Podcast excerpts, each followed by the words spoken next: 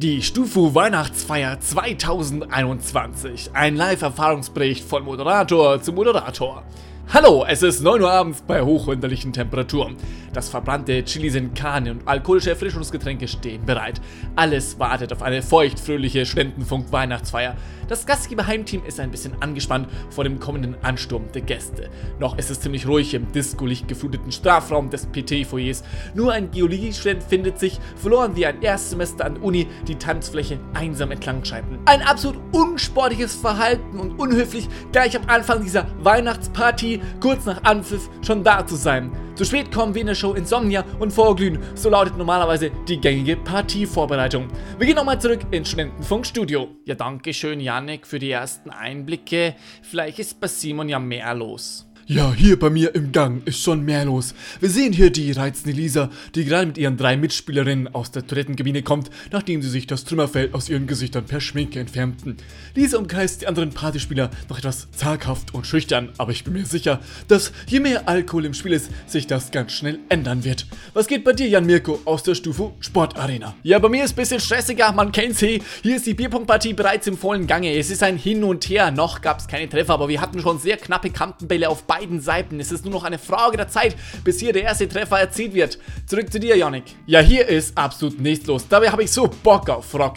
Zuerst der einsame Geologiestudent nun unter Leuten. Aber durch das Hinzukommen der Philosophen, Informatiker und Politiker ist es eine zähe Partie. Es geht über irgendwelche Mineralien. Nico erzählt einem Freund einen Limonadenwitz. Fanta lustig. Und jetzt hat sich auch noch ein Mathematikstudent dazwischen geworfen und zieht die Wurzel aus 43, während seine Biologiebegleitung einen Witz über Enzyme reißt. Alle lachen, ich verstehe es nicht.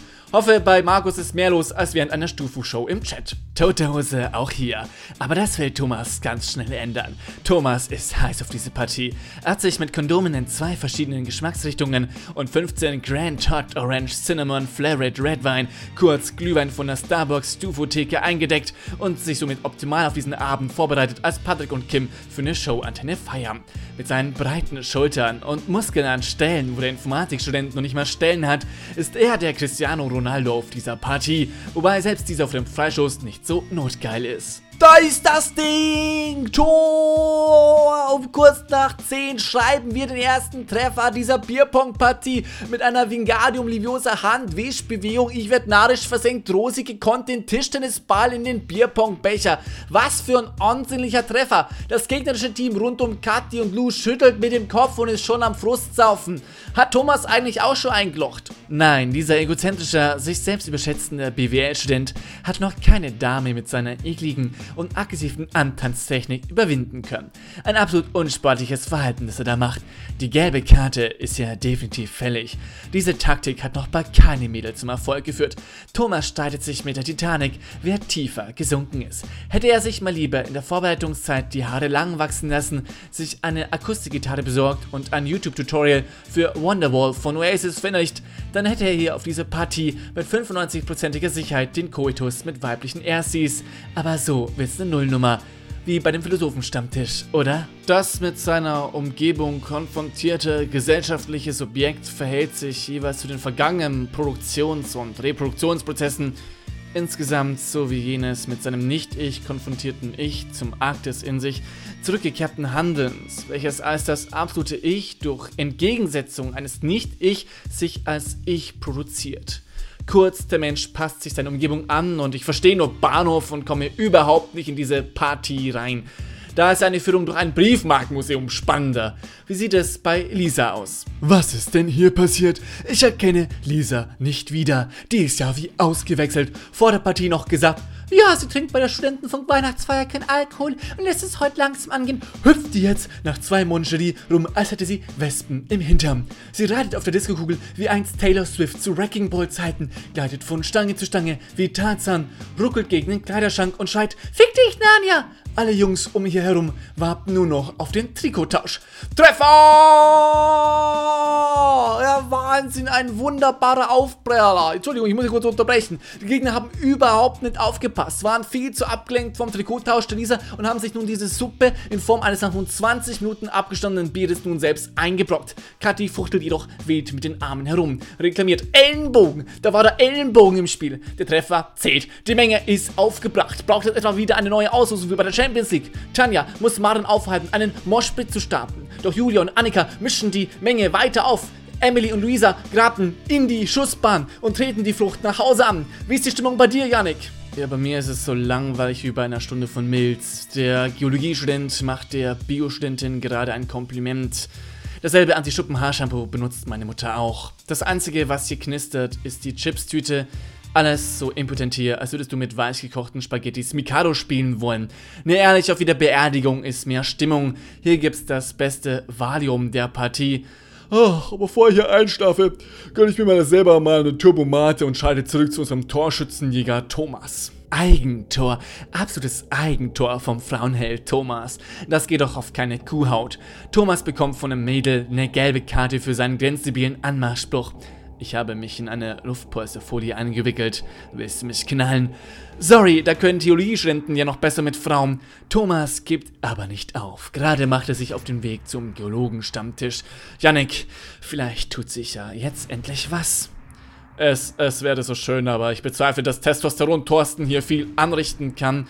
Ein bisschen mehr Spannung in dieser Partie wäre zwar echt wünschenswert, aber das Einzige, was an Spannung hier dazu kommt, ist sein Armbizeps. Er schreitet auf die hier stehende Biologiestudentin zu. Er kommt immer näher. Aufpassen jetzt! Nur noch wenige Meter ist er entfernt. Er schaut ihr so verstrahlt ins Gesicht wie ein Teleshopping-Moderator das Mixomatic Spültuch. Da kann selbst Olli nach 10 Bier noch was lernen. Hieraus könnte eine gute Chance entstehen. Achtung, Achtung, er kommt immer näher. Abgeblockt! Gut, abgeblockt. Gut, dass das Mädel keinen Sex vor der Ehe haben will. Ach, cool.